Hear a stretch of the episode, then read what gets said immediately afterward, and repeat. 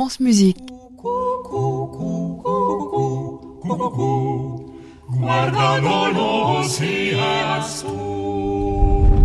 Heureux qui, comme Ulysse, a fait un beau voyage. Oh On dirait qu'on est dans la salle d'un château. mais qu'est-ce qu'on fout dans un château On est en train de répéter Tâchons de nous réjouir et de nous distraire. 1514. Le voyage musico-temporel des voix animées. En 1514, on a voyagé dans le temps. Épisode 8. Le mariage de François Ier. Qui n'est pas encore François Ier, on est d'accord, mais ça ne va pas tarder. Puis si on dit le mariage de François d'Angoulême, vous ne saurez même pas de qui on parle. Avouez.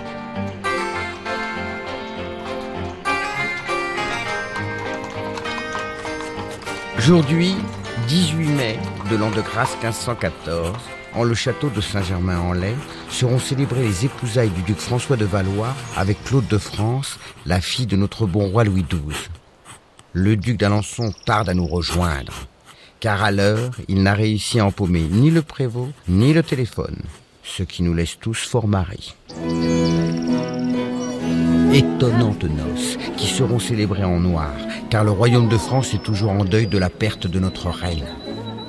Il y a ici dix mille belles dames, et seigneurs aussi, venus de toute l'Europe et tous vêtus de magnifiques tenues, aussi noires que le jet. Quiconque paraît dans des vêtements colorés est chassé sans ménagement. Et hier, une délégation de seigneurs bourguignons, ignorant l'étiquette, vêtus de riches atours colorés, comme ils pensaient qu'ils seyaient à une noce, en ont fait les frais et se sont vus exilés vers la sortie du château avec prière de ne point reparaître sous peine de mort. L'ambiance n'est pourtant point triste, et le noir finalement s'y est à la fête.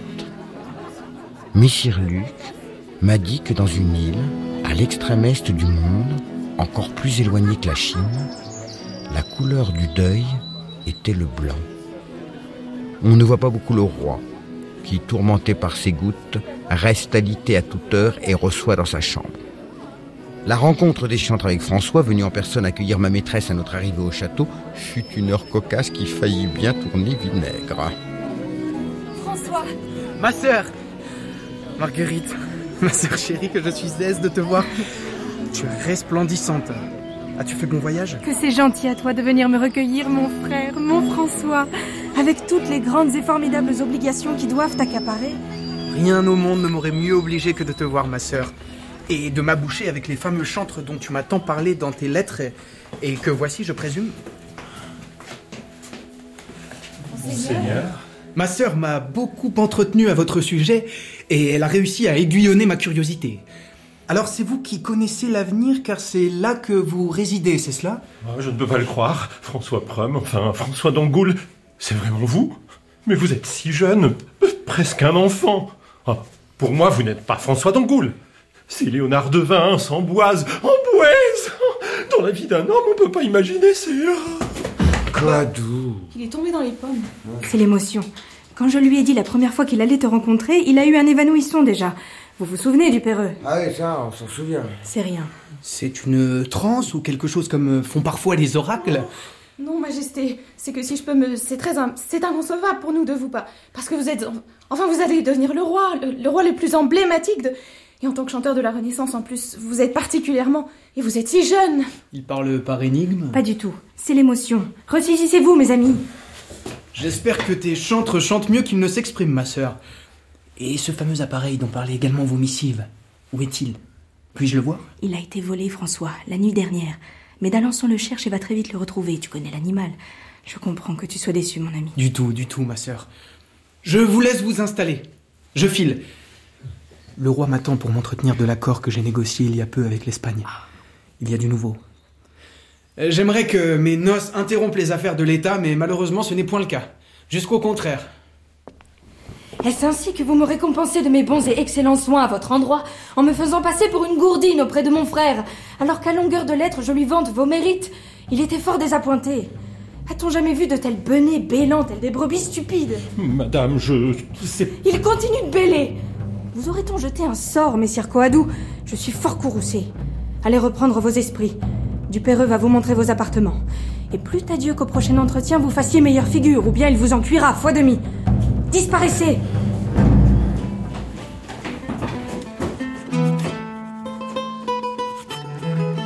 Heureusement, tout est depuis entré dans l'ordre. Et François, ébloui, veut sans cesse les chanter à ses côtés et les harcèle de questions. Parmi les invités, les rumeurs commencent à aller bon train sur ces chantres qui se sont attirés les bonnes grâces de l'héritier de la couronne de France. Quand les chantres ne sont point en entretien avec le futur roi de France, ils passent toute heure à l'église pour écouter les chantres de la chapelle royale dont ils connaissent par cœur toutes les compositions. Je ne savais point qu'ils étaient si pieux.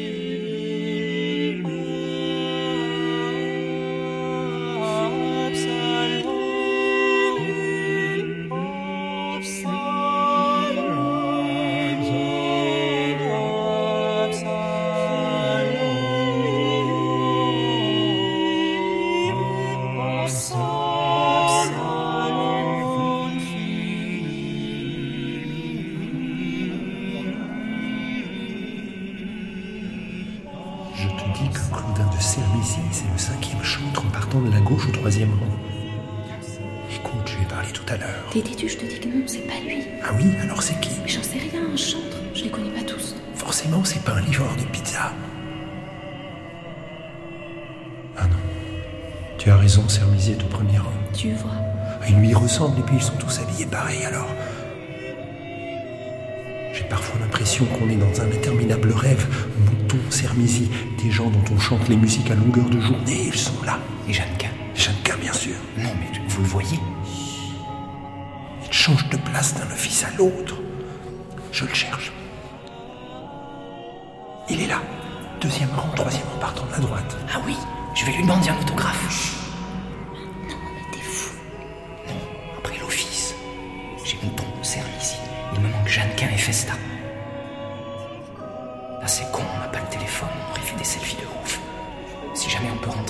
Personne ne croira jamais. Où est Raphaël À ton avis Cherche Marguerite. Ah oui, il est à côté de Marguerite. Il met le paquet. Vous croyez qu'il est vraiment amoureux? Bah, tant que le duc n'est pas là.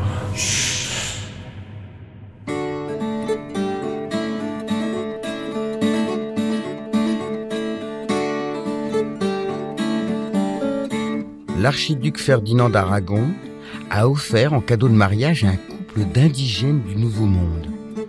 Et c'est la grande attraction ici. Tout le monde se précipite pour les voir dans la salle du château où ils sont exposés dans une grande cage. Il paraît que c'est un couple royal au pays d'où qu'ils viennent, comme l'attestent les parures de plumes qu'ils portent sur la tête. En vérité, grande élégance émane de leur personne.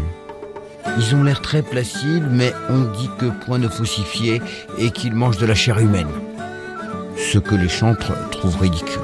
Et comment savez-vous qu'ils ne mangent pas de chair humaine? Et comment savez-vous qu'ils en mangent? On dit cela pour justifier le traitement ignoble qu'on leur fait subir, monseigneur. Songez que l'on vous met en cage avec votre jeune épouse et qu'on vous amène à l'autre bout du monde. Et que là, on vous expose à la vue des gens qui n'auraient jamais vu de jeunes et beaux princes européens comme vous. Et à ceux qui auraient pitié de votre condition d'animaux en cage, l'on dirait Ne vous y fiez pas, ils mangent de la chair humaine.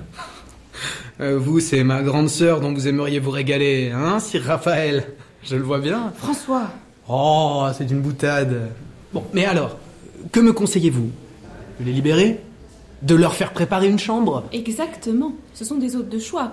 Songez qu'ils viennent de l'autre bout du monde pour assister à votre mariage. Traitez-les comme vous traitez vos invités de marque. Mais ils ne sont point chrétiens. Et que vont dire les gens quand ils verront nos emplumés s'esbaudir dans le château Qu'ils disent ce qu'ils veulent. Et ceux qui se plaignent, mettez-les dans une cage et envoyez-les dans le nouveau monde pour montrer aux emplumés, comme vous dites, des imbéciles. C'est une idée, dame Steren. Il me faudrait beaucoup de cages pour contenir tous les imbéciles qui m'entourent et affréter un navire entier. Marguerite, tes chantres m'ouvrent la cervelle. J'adore cela. Je vais de ce pas libérer mes ambassadeurs du Nouveau Monde et leur faire préparer une chambre. Et dès que je serai roi, je ferai commerce avec ce Nouveau Monde et j'espère que celui-ci me recueillera aussi civilement que je recueille ses habitants aujourd'hui.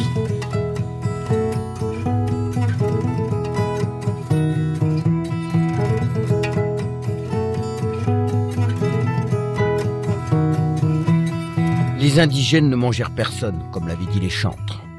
Et c'était merveilleux spectacle de les voir déambuler avec beaucoup de grâce et de naturel au milieu des princes de sang qui se signaient sur leur passage. Et ce geste, qui fit parler, prêta encore grandeur et puissance à François, qui devenait dans l'esprit des gens l'allié sans peur des forces sauvages du Nouveau Monde.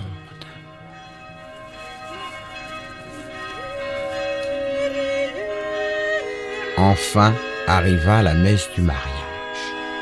Et les chantres, qui attendaient ce moment, se retrouvèrent fort marrés de ne pouvoir y assister car l'accès était réservé aux grands de ce monde. Ils firent grand tapage sur le parvis et furent menés sans ménagement en prison par les soudards du roi qui avaient reçu des ordres stricts. Entrez ici, faites une grave erreur, puisqu'on vous dit qu'on est les amis du marié. Et moi, je suis sa sœur. On est des amis de la sœur du marié aussi. Et on est venus de très loin pour assister à ce mariage. Allez, tenez-vous. Quand ils vont apprendre vos façons à notre endroit, ils seront fort courroucés, vous feront couper les oreilles et le nez, bande de ploucs. Ouais, mais pour l'instant, vous taisez, vous restez là. À suivre.